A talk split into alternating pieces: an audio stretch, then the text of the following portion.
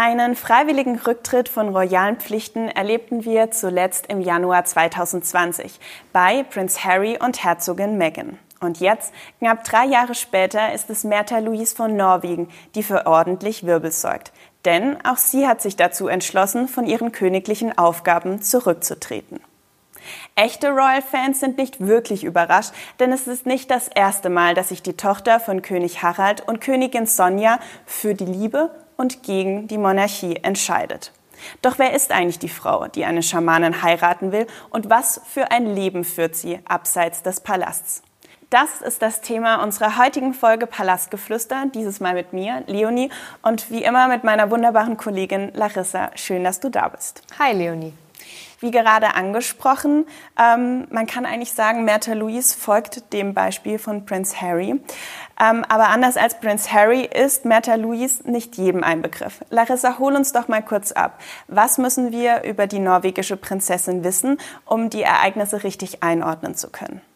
Ja, Märtha Louise ist die älteste Tochter von König Harald und Königin Sonja von Norwegen. Sie ist 51 Jahre alt, einmal geschieden, hat aus dieser ersten Ehe drei Töchter.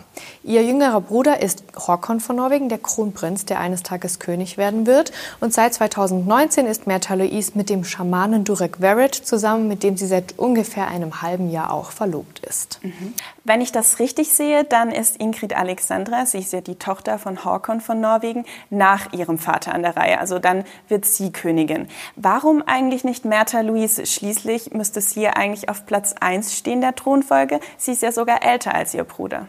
Der Grund ist ganz einfach, die Thronfolge hat sich geändert. Ungefähr in den 1990er Jahren wurde sie dahingehend modernisiert, dass auch Frauen Königin werden können. Und dementsprechend ist Ingrid Alexandra, wie wir gerade auch schon richtig gesagt haben, die erste Frau, die auf dem Thron sitzen wird eines Tages. Mhm. Märtha Louise wurde also nicht ihr ganzes Leben ähm, darauf vorbereitet.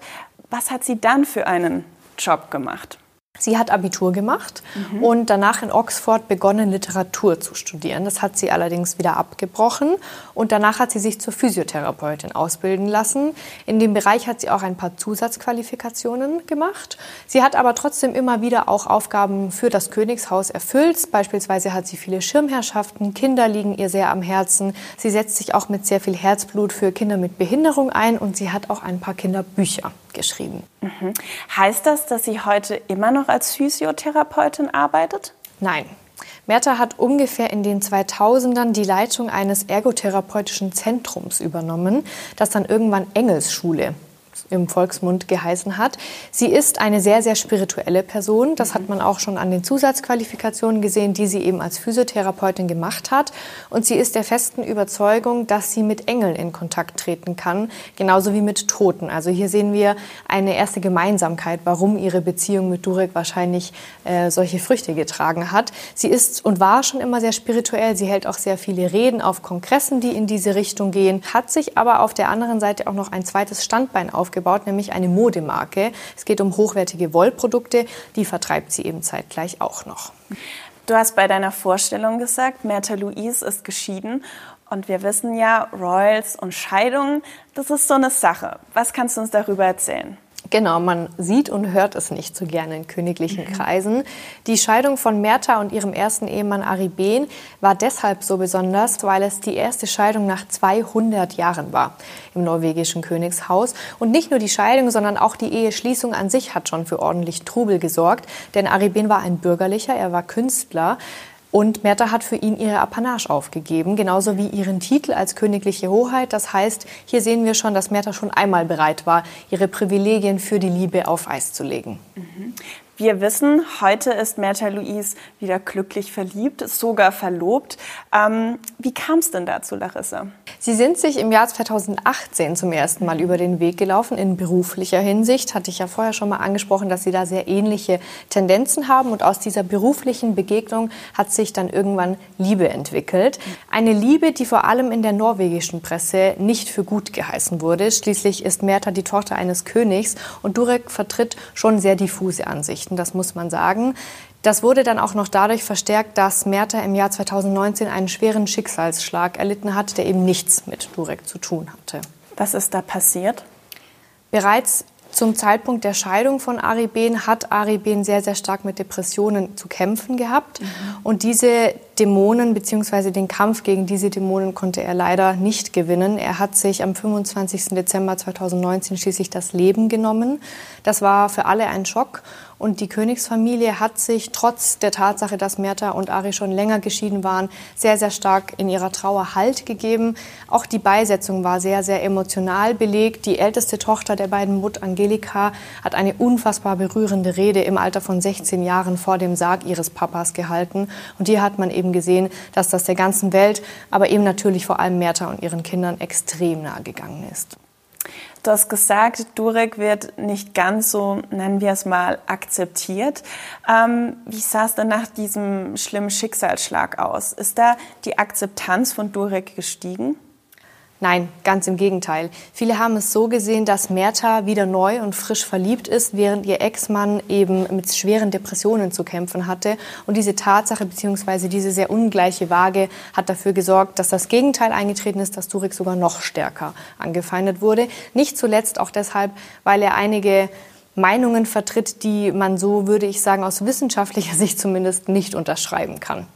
Kannst du da ein bisschen näher drauf eingehen? Was sind das für Meinungen oder Überzeugungen, die Durek vertritt? Ja, er ist ja Schamane, ein Geistesheiler. Dass das spirituelle Ideen sind, die er vertritt, ist logisch, das mhm. liegt auf der Hand. Aber Durek hat zum Beispiel sehr oft die Schulmedizin in Frage gestellt. Er spricht sich sehr stark für alternative Medizin aus, zum Beispiel auch bei der Behandlung von Krebs. Er hat auch gesagt, dass Krebs mit alternativer Medizin geheilt werden kann, dass zum Beispiel unglücklich sein oder Traurigkeit Krebs auslösen kann. Mhm. Er selbst sieht sich nicht zu 100 Prozent als Mensch, sondern er sagt auch, es, ein Teil von ihm sei Reptil. Ähm, außerdem ist er der Meinung, dass er Märtha Louise in einem vorherigen Leben schon einmal kennengelernt hat. Also er hat von Wiedergeburt gesprochen. Und nicht zuletzt führen Märtha und Durek eine polygame Beziehung. Das heißt, Durek ist bisexuell und sie hat ihm eben die Erlaubnis gegeben, dass er auch mit anderen Partnern und Partnerinnen intim werden darf. Also ganz schön viel los im norwegischen Königshaus und auch in dieser Beziehung der beiden, beziehungsweise all das, was darum passiert. Und trotz alledem hat Durek Merta diesen Sommer einen Antrag gemacht und, wie wir alle wissen, hat sie den auch angenommen, Larissa. Richtig. Im Juni hat er um ihre Hand angehalten. Das hat er schon öfter mal angekündigt, dass er das mhm. vorhat. Er hat ihr einen smaragdgrünen Diamantenring geschenkt, der ungefähr 42.000 Dollar gekostet haben muss. Das wurde geschätzt. Da fragt man sich natürlich, wie kann sich Durek das leisten? Und viele sind eben der Meinung, dass er seiner Community mit seinen Glaubenssätzen das Geld aus der Tasche zieht. Eine Stunde, eine Einzelstunde bei Durek, eine spirituelle Session, wie er sie nennt, kostet 2000 Dollar aufwärts. Und er vertreibt zum Beispiel über seinen Shop auch einen sogenannten Spirit Optimizer. Das ist eine Glasscheibe oder aus welchem Material sie besteht, verrät er eigentlich gar nicht, mit der man laut Dureks Aussagen zum Beispiel Corona heilen kann, also das Coronavirus. Hier sind wir wieder bei den diffusen Aussagen. Das hat natürlich einmal mehr die Spekulationen geschürt, beziehungsweise die Kritik rund um Durek geschürt. Denn was er vergessen hat, ist, er hat nicht irgendeine Verlobte, sondern seine Verlobte ist eben Mitglied einer königlichen Familie. Jetzt haben wir viel über Märtha Louise gelernt, auch über ihre Beziehung zu Durek. Kommen wir nochmal zu unserer Anfangsfrage zurück, ähm, nämlich warum hat Märtha Louise jetzt ihre königlichen Aufgaben niedergelegt? Am 8. November 2022 kam nämlich dann eine Pressemitteilung. Es wurde also offiziell, Märtha Louise legt mit sofortiger Wirkung all ihre royalen Aufgaben nieder. Nach außen hin hatte man das Gefühl, tritt die ganze Königsfamilie sehr geschlossen auf. Es war eine Einheit. Was glaubst du, Larissa, ist da hinter den Kulissen passiert? Ich glaube, dass es ein Prozess war. Also je mehr Äußerungen von Durek an die Presse gelangt sind, umso häufiger wurden auch Harald und Sonja damit konfrontiert, was eigentlich der äh, Schwiegersohn ins B ihrer Tochter sozusagen nach außen vertritt. Und Harald hat sich dann irgendwann auch zu einer Reaktion gezwungen gesehen und hat eben verlauten lassen, dass er mit Durek das Gespräch suchen wird. Und ich nehme an, dass es ein sehr, sehr langes Gespräch, bestimmt auch mit Sicherheit mehrere Gespräche gegeben hat.